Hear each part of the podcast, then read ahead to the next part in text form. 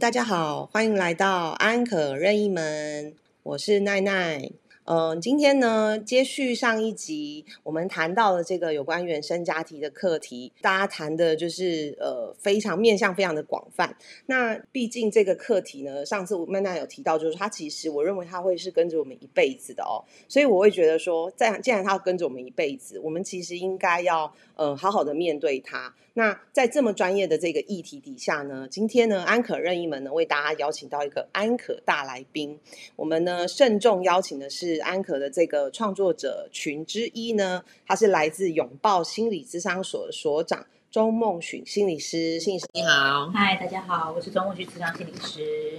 OK，心理师呢，今天真的就是算是我们第一次真的邀请到创作者上我们的节目，真的是因为上一集呢，让卡卡在节目当中啊，他其实是。一边落泪一边录节目，对，在呃，因为刚好卡卡是一个呃三十四岁哦，就是在现在的女生来说，就是一个大家觉得她要结婚，嗯，然后也因为这样，她面临到就是跟亲密伴侣之间在谈亲密关系要下一步成为家人关系的这个过程当中，她开始发现察觉到她自己的原生家庭对她的一些影响，所以我们就开启了这一题。那呃。奈奈呢，其实是因为经历过离婚的过程，让我呃也开启了这个觉察。那我自己用比较土炮的方式，就是我去找了很多的书，找了很多的资料，然后去读。那而且我就很。土炮真的就自己去练习，照书上说去练习。那我练习了非常多种方式之后，我找到了几种适合我的方式。所以在这个过程中，我就想说啊，如果我们也能够帮助我们的听众，然后去透过专家练习的一些提示跟提醒，在做练习的提醒上面，嗯，我会觉得说，哎，在明年哦，即将就是二零二二年这个新的年度来说，大家。有机会用这样的练习找到一个呃新的自己，或者是找到一个更喜欢的自己。那今天我想说，上次一直提到这个内心小孩、阳光小孩，然后阴影小孩。那我想问他说，心理师这边，因为我知道名称很多哦，那基本上就是你心里就是有几个孩子。那想问看心理师，我们应该要怎么样子去呃，如果当我们觉察说呃，我们在不管是亲密关系，或者在职场上，或者在跟人互动的情况之下，哎，好像呃。心里觉得，当听到某一些点的时候，我们叫做他踩到我的点，嗯，对，那个是不是所谓的某一个孩子？那到底要怎么样去定义什么叫做阴影小孩、阳光小孩，或者是内心小孩？或我们上次有谈到，就是呃，成人自我这一件事情。嗯，呃，我觉得内在小孩的那个部分会比较谈的是一个你比较。原始的声音，原始的，就是一个可能你那就是比较没有那么社会化的一个声音，哦，真的很 pure，很很纯真的一个孩子的感觉，一个孩子的感觉。然后，呃，那可能比较比较是阳光小孩，就会比较我自己的一个比较在智商里面的定义，会是他比较喜欢的一个面貌。他比较喜欢，就是自己比较喜欢吗？自己喜欢，那比较喜欢自己的那个，有点像是说，哎，我会说我很乐观啊，然后。我很擅长做某些事情啊，嗯，然后这个可能是一个比较阳光的部分，是。比较阴暗的部分，可能就有人会说比较不喜欢的部分，嗯，比如说。呃，我很忧郁啊，然后有人会说我其实是一个很有攻击性的面貌啊，哦，就是我比较不喜欢，或者是我很讨好啊这一块比较不喜欢的那个，我通常会是这样来区分。嗯，对。所以像刚刚你提到就是阴影小孩的部分面的部分，通常会是我们呃想要去呃，有人会想要割掉，有人会想要压抑，或者是隐藏，会压抑隐藏，或者是有人会希望它不见。嗯哼，就是它消失。了解，对，哦，所以呃，当我们觉察到的时候，是不是就表示呃，这个阴暗小孩或者是那个阳光小孩，他想要出头，还是什么样的状态？什么叫做哎，我有这个觉察？因为那个感觉可能每个人不一样。我觉得其实非常，我觉得能够觉察就已经是非常重要的一个关键。是，因为非常多，其实我觉得大部分的听众应该还落在没有什么。不一定能够觉察到那个部分的地方，所以奈奈，你可以分享，你要不要分享一下你怎么觉察到嗯你的内在小孩？其实我发现我或是我身边的人，他们有觉察到内在小孩的，都是遇到困难的时候，对，尤其是阴影小孩。那你会发现说，这个阴影小孩或者是这个事情怎么一直来，或那个感觉为什么一直出现？就算你你可能是在面对同一个人或同一个情境的时候，他就是一直会出现这个情况。那时候就会开始我怀疑我自己，说是不是我自己有什么毛病？嗯，哦，或者是我是不是要去看医生？嗯，或者是我会想说，一开始当然就会觉得说，嗯，他就是 in case，就是只是一个突发状况。可是，一次两次之后，一开始我都会觉得对方有毛病。嗯，对我有点像是心理学，你们会讲说，就是先逃避。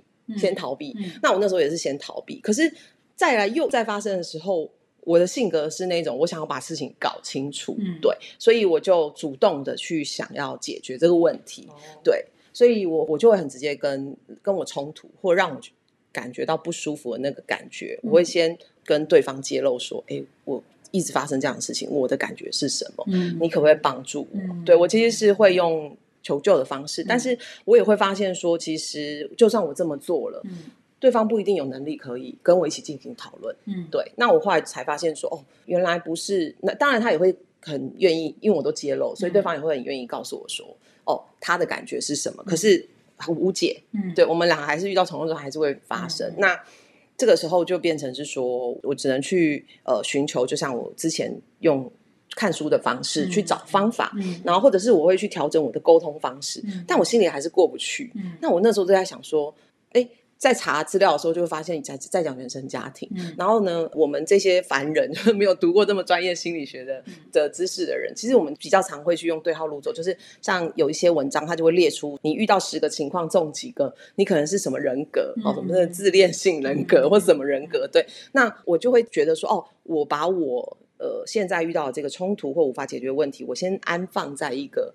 呃，有学术基础、理论底下的那个前提，那我再去挖，我的方式是这样。了解，对，我觉得这也是大部分人的方式了，就先透过一本书或者是一个理论，然后或者是一个一个某一种诊断，然后先来了解自己，先认定自己是。可是我觉得，呃，就是我们会去发现那个阴影内在小孩的一个部分，就是他们就会是你。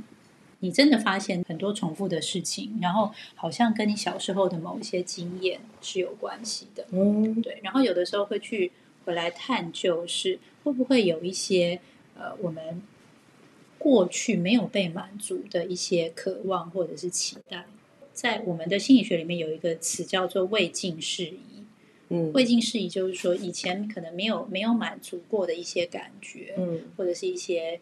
事件，嗯，会我们会带着这个失落，嗯，来到我们的成人的一些关系里面，然后在成人的不同的关系里面去想要去寻求，嗯，这样的一种感觉。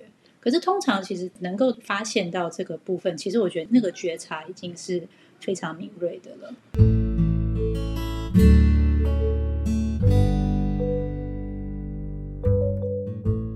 所以刚刚如果像我的 case 的话，我是会在一些冲突重复的发生的那的时候，就会发。听起来你你在讲的是你在冲突重复发生的时候，你发现怎么会重复发生这些事情？那我觉得回到我们奈奈刚刚的问题，就是我们要怎么去发现内在小孩？嗯，我觉得你可以从你在关系里面会不会常常哪一个感觉没有被满足？嗯，例如说，好像常常都希望被理解了。像卡卡每次都会跟我抱怨说，她应该不会觉得我爆料她，因为她都常讲，她说她男友没有来接送她，没有把她的话放在心里，嗯，然后她就会觉得他不爱她。那我们可能真那这个感觉，我们就会往下去好奇说，那这个男友的这个行为会让她想到他跟他的，例如说。就更直接跟他的原生家庭有哪一些，他会联想到哪一些事情？哦，就是在往回往下探究，往下探究。嗯，因为被爱的感觉是现在他觉得在他们的关系里面缺乏的。嗯，那如果我们要跟你的原生家庭做一些连接，嗯，当然就会去说，哎，那你觉得这个感觉？如果回到你的家庭，你觉得在过去是不是其实，在你的不一定每一个人都会有这么直接的关联？对对，有一些是单纯在他的亲密关系里面的确就缺乏了这些感觉。嗯，但有的时候，如果你发现你在呃很多类似的关，就是不同的亲密关系都会缺乏同样类似的感觉的时候，或者是那个感觉对你来说，你就是你一直在追求的，我要的那个。的时候，其实我觉得有时候也可以往原生家庭这个脉络去探索，回头去看，回头去看，嗯嗯，比如说以前呃，可能跟家人的关系怎么样啊，然后发生一些什么啊，少了些什么这样子，嗯，对。所以像这个就是一种练习，就是当我们发现。就是会有不好感受的状况一再发生的时候，我们就可以去像刚刚心理师说到的方式去回头去练习，去看，啊，这就是练习之一嘛。但是有一些人会做了这个练习之后，就会回到他的关现在关系里面，跟那个对方说：“我缺了这个，所以你要补。”嗯，但是这其实会是一个反效果。我们比较建议推荐的会是鼓励的会是你。回来问自己，为什么这个感觉对你来说这么重要？所以回来会问的是，如果卡卡在，我可能会问他的是：那如果你男友常常就是不来接你，嗯，你就会有这样的感觉。嗯你可以为你自己做些什么，或者是呃，你可以怎么样改变你自己，嗯，让你自己也可以有一种这样被爱的感觉，而不是完全要仰赖你的男朋友，一定要做到一个。你的期待，嗯你才可以有那样的感觉。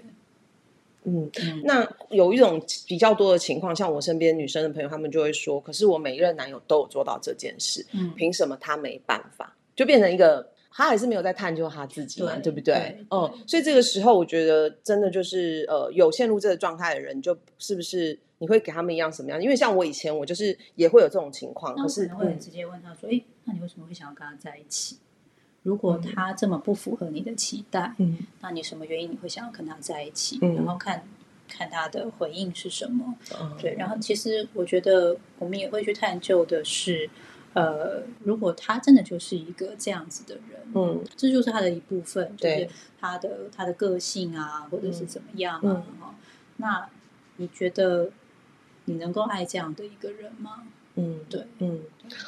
了解，所以呃，你刚刚提到说，如果今天像我之前的例子，就是我就会去告诉对方说，哎，我缺的是这一块，那呃，你可不可以补我这一块？这是一个不好的，呃，这也不是不好，这当然回到关系里面是一种，这可以是一个，就是我觉得我们在谈的时候可以有几个分类，一个是你个人，嗯，你个人的怎么跟你自己对话，对，一个是回到关系，嗯，那关系里面可以怎么对话，嗯，那。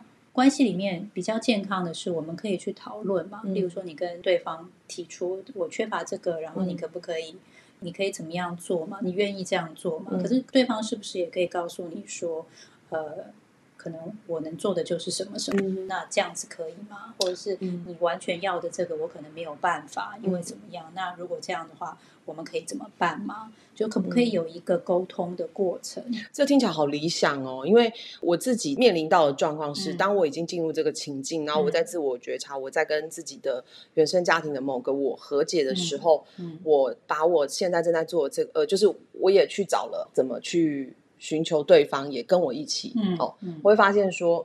他根本还不在我的宇宙里，有可能对，所以刚刚你提到这个状态的时候，我就觉得说，那又加深了，就是我跟他关系又更不好。所以，呃，我后来自己尝试的方式是，我不应该强迫让我换回那个感受的那个对方去跟我一起前进。其实这个是回到个人的，对我的意思说，因为有一些人还是会希望回到关系，对，所以我的意思说，关系跟个人有的时候也可以分开，嗯，可是。你去跟关系里面谈的时候，你一定会有，你一定会需要有一个心理准备，是你一定会遇到挫折。嗯，对，挫折跟失落，甚至是失望，一定会，对不对？一定，嗯，我觉得不可能马上成功，几乎会，甚至你有，我觉得有的时候我们要培养一个，或者是我们可以问自己的是，可不可以接受在关系里面的那种失落？嗯，对。那我就说不行，怎么办？不行，那。有很多方式，你要不要离开这个关系？哦，但是不行，就会我就会好奇是什么原因不能在关系里面接受对方也有他的限制？因为其实如果我们回到原生家庭来讲，呃，这个好像在谈一个，这个很可能就是一个内在小孩在呼唤的一件事情，就是我想要一个完美的父母，嗯，但是我发现我的爸妈居然不完美，对。对，那这会不会有可能就会？这个失落跟这个就会带到我的亲密关系。我想要一个完美的伴侣，嗯，但是我不能接受我的伴侣居然没有，居然是不完美的。是，那这就是一个内在小孩的失落啊。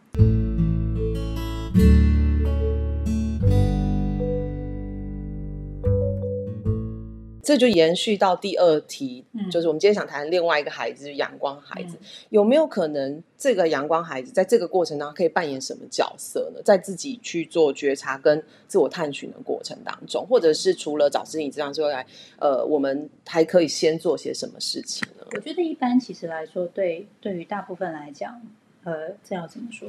有一些人其实他们是一开始都是比较容易否定自己的。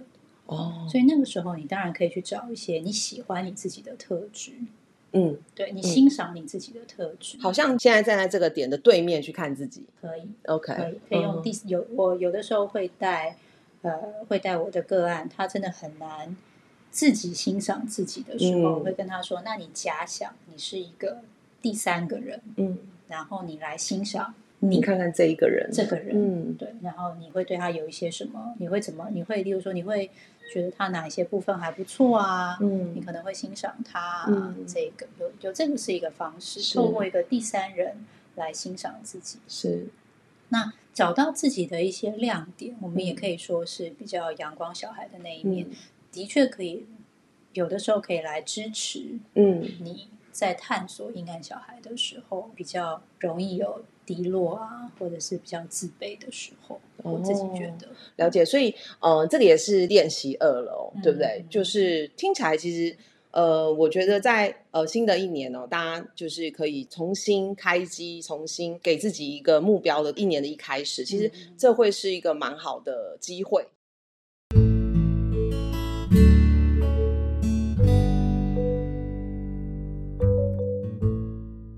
Hello，大家好，欢迎来到安可任意门，我是奈奈。现在呢，你会听到一个背景音乐，是因为我们今天录音的场所 刚好在施工，很抱歉。如果呢，你对于这样的干扰听起来会很不舒服，那没有关系，你可以听别集。但是今天这一集很重要哦。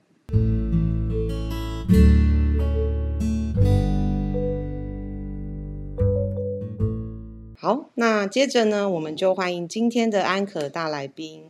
呃，接续上一次聊到两个练习呢，我们继续邀请到拥抱心理智商所的所长周所长来帮我们接续呢分享。是我们如果已经知道我们有这样的练习之后，还是觉得没有办法脱离他正在觉知的这个过程当中的一些问题。那我们可能真的就决定要走心理智商的这个选择，呃，通常就是我们可能最常想到就是心理智商很贵，嗯，第二个是还是我去挂号看身心科，嗯，那有没有一些方式是呃，这个所长可以帮我们教我们先做自我检测，就是自我评估，说哦，那我可能先去门诊呢，还是怎么什么样的情况需要去门诊，什么样的情况其实你应该是走心理智商的方式。呃，我觉得其实我们就用一个量表，我觉得大家可以先在那个网络上搜寻一个量表，叫心情温度计。心情温度计，它是做那个忧郁测量的部分。嗯，那其实你自己可以去勾选这个量表，你勾选完之后，其实这个量表会给你相关的建议。他会建议，其实你是要就诊，还是其实你先找，你可以先找心理咨商就可以了，这样子。哦，那我觉得可以透过量表的方式来讨论，其实这个是比较。我觉得大家也可以有一个数据直接的自我了解啦。对，OK，好。那当我们有量表的时候呢，呃，我们可能就决定说往心理智商师那边去去接近。那通常像如果以呃我们拥抱心理这边的做法，通常像我假设是我需要的话，我其实会上网先 Google。对，那我可能就会点，比如私讯你们，然后问说，哎，你们的呃。呃，我我想要安排心理智商，那我应该要怎么做？那另外的话，我会有一个预先的想法，是说，哎，会不会我这个心理智商师他不见得适合我，可是我已经选择了，那该怎么办？呃，基本上就在我们所内的话，如果你。觉得这个实际上是不适合我们，是嗯，当然会鼓励你跟他讨论这件事情，因为其实有时候这也是蛮重要的。嗯，可是如果真的不适合的话，其实转介也是一个选择。转介就是说，你们这边还有其他的智商师，对，可以可以换，或者其实对你来说也不一定要选择在我们这边，因为有时候其实心理智商，呃，距离呀，或者是怎么样啊，也都很重要。因为我们在内湖，嗯，所以对你来说，如果嗯，交通上你可以找到一个更方便的一个智商所，让你比较安心、比较比较便利的去到达。其实我觉得也没有关系，因为这个这样目前现在的资源，其实在台北是蛮多的。那当然现在也有一个政府也在推一个叫做远距智商哦，是对，但是台北市会规定说，远距智商的第一次你还是需要到现场，让我们评估你是否适合。对，那如果你适合做远距心理智商的话。这个部分我们要签署一个同意书，然后之后我们也可以是用远距的方式进行。哦，但是第一次我们就是对第一次的话要要实体的。了解。那呃，可以问一下说，那好，当当我跟你们敲门，就说哦，我想要了解呃这个心理智商的流程，那你们这边的流程可以分享一下吗？我们这边的话，你会是先加入我们的 Line，让我们会有专人跟你聊一聊，了解你的状况，然后呃。跟你推荐几位我们适合的心理师。那聊的人他也是心理专业的，对他也是相关背景。哦，太好了，嗯嗯。那就是说，呃，之后就会你我们也会告诉你大概的价钱啊，这样的部分。然后如果适配了之后，我们大概就会进行预约。哦，所以就如果说这个预算是你觉得 OK 的，我们就可以先做预约。那呃，像这样的预约。通常你们有没有什么提醒？比如说，哦，尽量是在呃假日他比较放松的时候，还是说，呃，嗯其实基本上是选一个你比较没有那么赶的时间啦。哦，其实会遇到很多民众，其实来智商的时候会带对智商带有一个期待，就是说我想要赶快谈，然后谈一次，然后其实就会。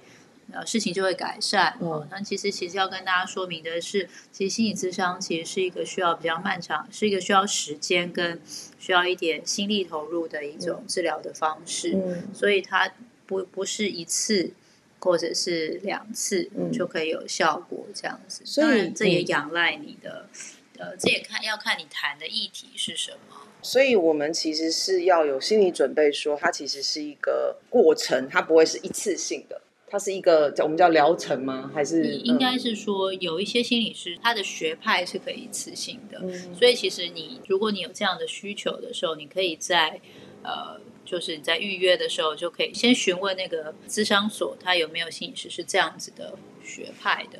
但是一般来说，其实我们就用学校来讲，好了学校的心理咨商大概也还是会有六到八次。哦，六到八次。的这这这样的一个。的一个时间的的这个部分，那每一次大概都会是多久？每一次大概是五十分钟。五十分钟，OK。因为这个过程当中，应该就脑内风暴很多，心理跟脑脑内脑内的刺激很多，这样子。了解。那呃，还想问的是说，嗯，有没有一个可能性是呃？两个人一起来，就像婚姻之上，会是两个人，对，那两个人要加钱吗？当然，婚姻或家族的话，一般来说收费还是跟个人不一样。哦，是。对，比如说在台北的话，个人可能落在一千一千五到大概三千都有，那可能伴侣就会落在，我据我了解，可能三千往上，但是时间也会比较长，可能有的是八十分钟，有的会是九。有的有一个再多有一点弹性，可能会到九十分钟。那如果说是婚姻之上，但他只有一个人来，因为另外一半不愿意跟着来，哦，那就是个别。哦，那所以是这样的情况，因为有时候智商通常都是一定都还是会跟关系有关。对。那如果说呃我们来的时候是甚至是智商师会让我们比如说回去自我练习吗？还是有一个什么样的功课，或者甚至是说哎也带着呃跟你。的关系人一起做一些什么事情，你们会像有这样的比较像是呃 work out 吗？还是说，我我觉得这仰赖于每一个心理师风格不一样，所以其实很难去去跟听众保证说一定会有功课，或者是一定会有怎么样。但是如果你有这样的期待，其实我觉得你都可以跟你的心理师讨论，或者是你有什么困惑，你都可以直接的跟你心理师讨论。对对，因为你已经。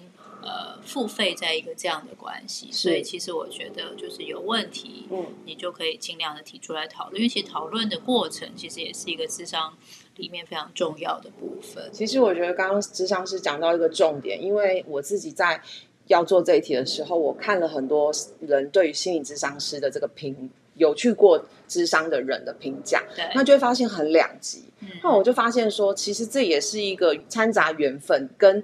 有没有做事前的沟通？因为每一个人喜欢的风格不一样，表达的方式也不一样。还有就是他可是那种慢热型的，他就喜欢心理治疗师多引导他。有的可能我不知道是不是学派的关系，他是先听，对对，然后可是这个人可能又是你没有引导，说不出东西的。对，所以我我觉得这个就真的厘清到大家对于这件事的迷思。其实你一定会有一个适合你的智商师，但你也不要期待一次就会找到。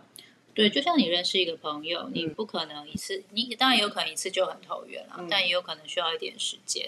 对，所以有的时候心理智商它也是一个关系的建立。是对，所以其实，在这一块上面的话，有的时候也需要一点时间，但是但是并不代表你呃，你在这个过程里面你不能表达你自己的想法。了解。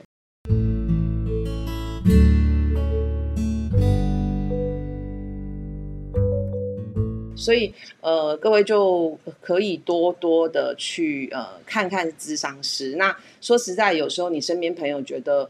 对他很有帮助的智商是不见得对你有帮助，那不表示你没救。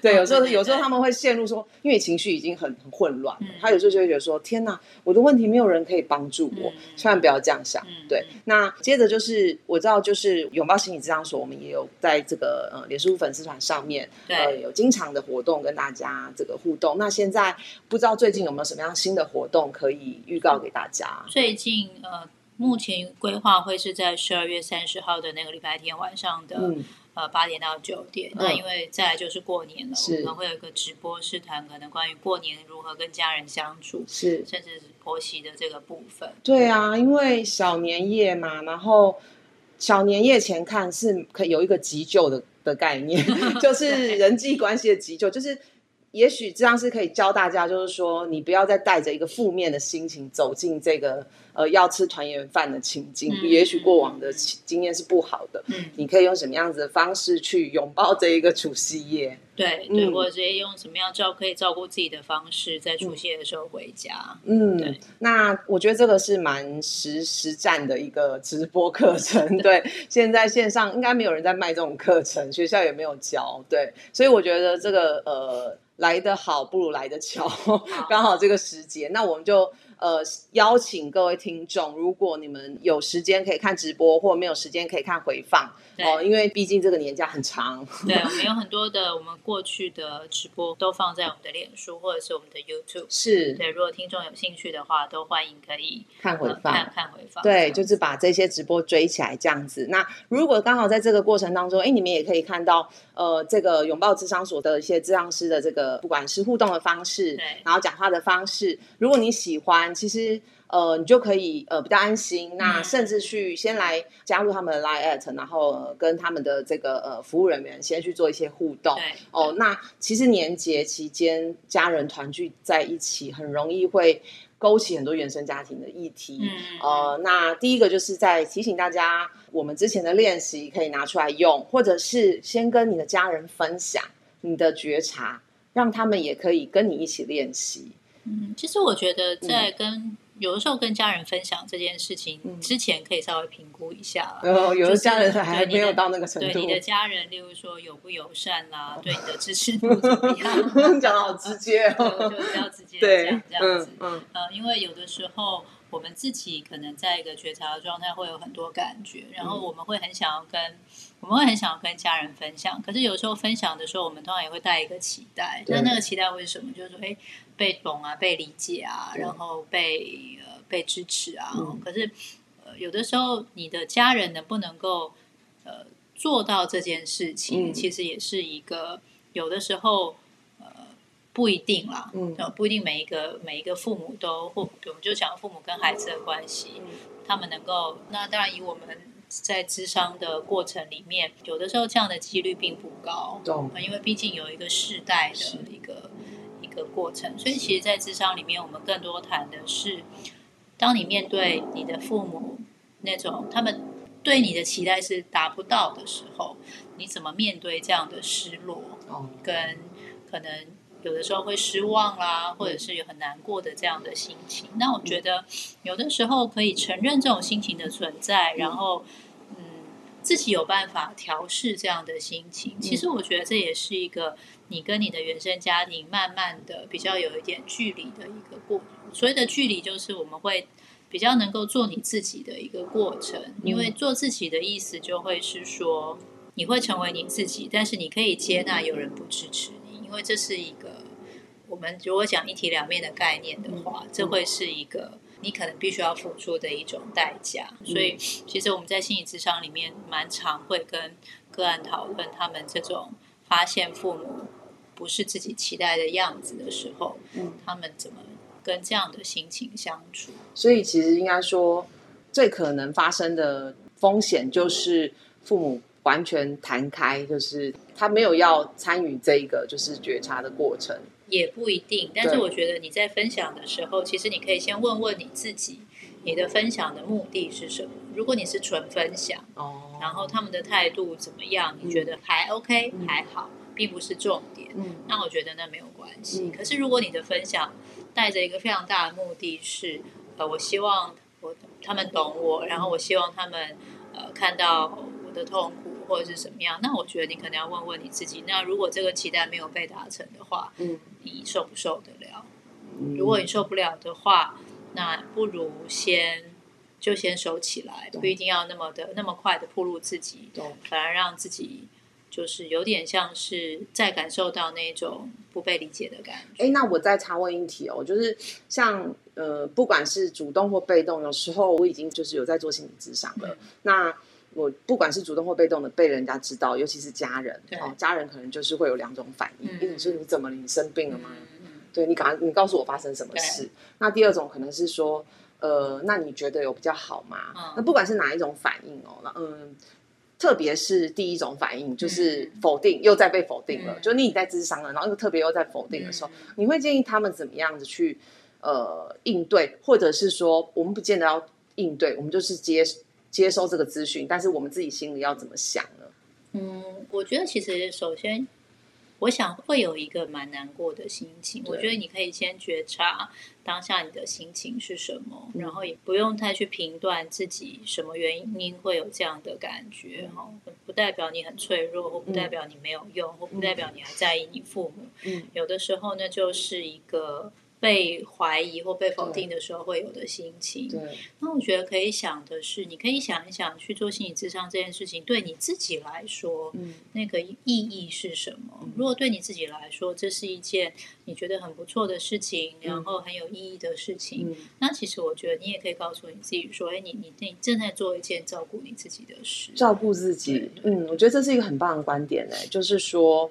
呃，你自己还是要靠自己照顾。嗯，对，应该说自我照顾这件事情一直都是很重要的。是是，所以尤其是像现在要过年了，你真的就是可以先停止手上的工作。嗯，那你来好好想一想，就是今年你要怎么样好好照顾你自己。嗯，那另外的话，就是我觉得呃，对我来说，心理智商师它不是治疗啦，它是一个陪伴。嗯，对，它是一个。就是比较快速能够走进你的世界，同理你，然后并且给你一些方法，哦，让你重新去看你自己觉得的问题，嗯，是这样子吗？嗯，应该是说，他他也的确是是一个，他因为他就是一个医疗行为嘛，他的确还是一个疗，但他也是一个人跟人的关系，那这个关系其实蛮特别的，这个关系当然就是第一个，你可以说他比较。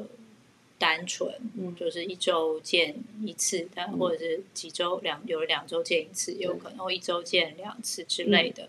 那其实这个人在你生活里面不的其他时候其实是不会出现的。对，我觉得有个案会形容。呃，他觉得他每次来都很像来那个，就不是有一个童话故事，就有一个有一个树洞嘛，哦，他就会把他的心情在那个树洞说，哦，他也会觉得来到这个地方也很像一个树洞，这样他就把他的的很多的不开心的事情留在这个地方，然后他回到这样，他出去这个地方之后，他再呃就回到他的生活里面这样子。这样居然觉得智商手好重要，用树洞形容的话，因为很多人都还找不到树洞，自己的那个。思绪就是无处安放，对，那所以如各位听众，如果说你们也想要找到一个呃自己适合的树洞，甚至呢这个树洞还会呃帮助你做一些成长或者是一些自我觉察。那我想，真的心理智商是一个很好的选择。呃，或者是其实如果费用不够的话，像台湾其实有蛮多电话协谈的部分，嗯，像一九八零张老师啦，一九八零张老师，一九九五生命线啦，嗯，或者是你身边有一些朋友，他最近的状况真的非常的不好，嗯，可能半夜真的都会需要有人讲话，对，你也可以推荐他台湾。呃，就是全台湾唯一二十四小时的专线，就是那个一九二五安心专线。这个专线其实它是自杀防治专线，自杀防治专线。可是它就是二十四小时是有运作的。有的时候你打电话跟线上的人员讲讲话，是其实也是不错的选择。哦，这个资讯超棒的耶！不过就是大家不要觉得说啊，我没有那么严重。嗯，对，有时候就是因为自己。自我防御这应该怎么讲呢？自我防御机制，所以你就故意去避开这个问题，反而之后有的人的性格就是会一爆就是直接大爆，就极端，尤其嗯，对，应该是说我们我们常在谈一个叫做支持系统，哦，支持系统，支持系统就是你自己有没有一些，例如说朋友啦。或者是这家人啊，或者是你有一些呃心理师，或者是你你知道一些协谈专线的资源，对，就是你可以有一个地方，这就是社会的支持系系统，社社会支持系统都可以，对，免费的哦。那这个其实这些都是我们就是纳税，然后社会国家提供给我们的一个社会支持系统嘛，对。所以这几个电话我会在节目的资讯栏里面呢，把连接清楚的列上去，那欢迎大家可以上。节目资讯栏去看，真的有需要就不要客气打起来。嗯，哦，那如果说有已经去过其他地方咨询过其他的咨询师，然后呃，比如说他在换另外一个咨询师哦，你会建议他们呃把前面跟这些咨询师的互动也让下一个咨询师新的咨询师知道吗？可以啊，如果你愿意分享的话，有的时候其实这也是你跟新的咨商师。可以可以去谈一谈，是这样会比较好嘛？就是比较快进入状况呢？也不一定，应该就是说加深你的心理师对你的认识。哦，了解。所以心理师就是认识你越深，他走进你的心理的的速度啊，或者是呃那个碰到的点会更更好，或者是说可以比较说你们建立关系建立的比较稳定。其实你们谈很多的事情，就是也许讨就是。讨论在这个讨论的过程里面，能够讨论的更细致。OK，了解。好，所以呃，今天的访问大概到这个阶段为止哦。那最后的话，我想就是提醒大家，就是过年期间跟家人相处呢，就是好好的相处哦。那有什么样子跟原生家庭相关的议题，我们可以。利用这个机会来觉察，不要觉得很烦，就耐下性子，然后去觉察自己的感受。那回到一开始医生有提到的练习，比如说你可以写下来，对哦，那或者是你可以站在这个呃，成为你的阳光孩子，去站在另外一个地方看你怎么了，哦，你为什么面对这样的的情境的时候你会生气，你会沮丧，这样子的部分我们就拿出来练习。但是当下呃都不需要太往情绪方面去去走。应该说，你有情绪，你可以觉察那是什么样的心情，但是不一定要去太批判自己啊，不能这样子啊，不能生气啊，不能难过啊，不要责怪自己。对啊，就是说，如果我哭，就代表我认输了啊。我觉得这些这些的部分是可以先把它放在一边的。哦，了解，好啊。那先预祝大家呢有一个快快乐乐的农历年。那新年快新年快乐。那今天的节目就到这边喽。下次见，拜拜。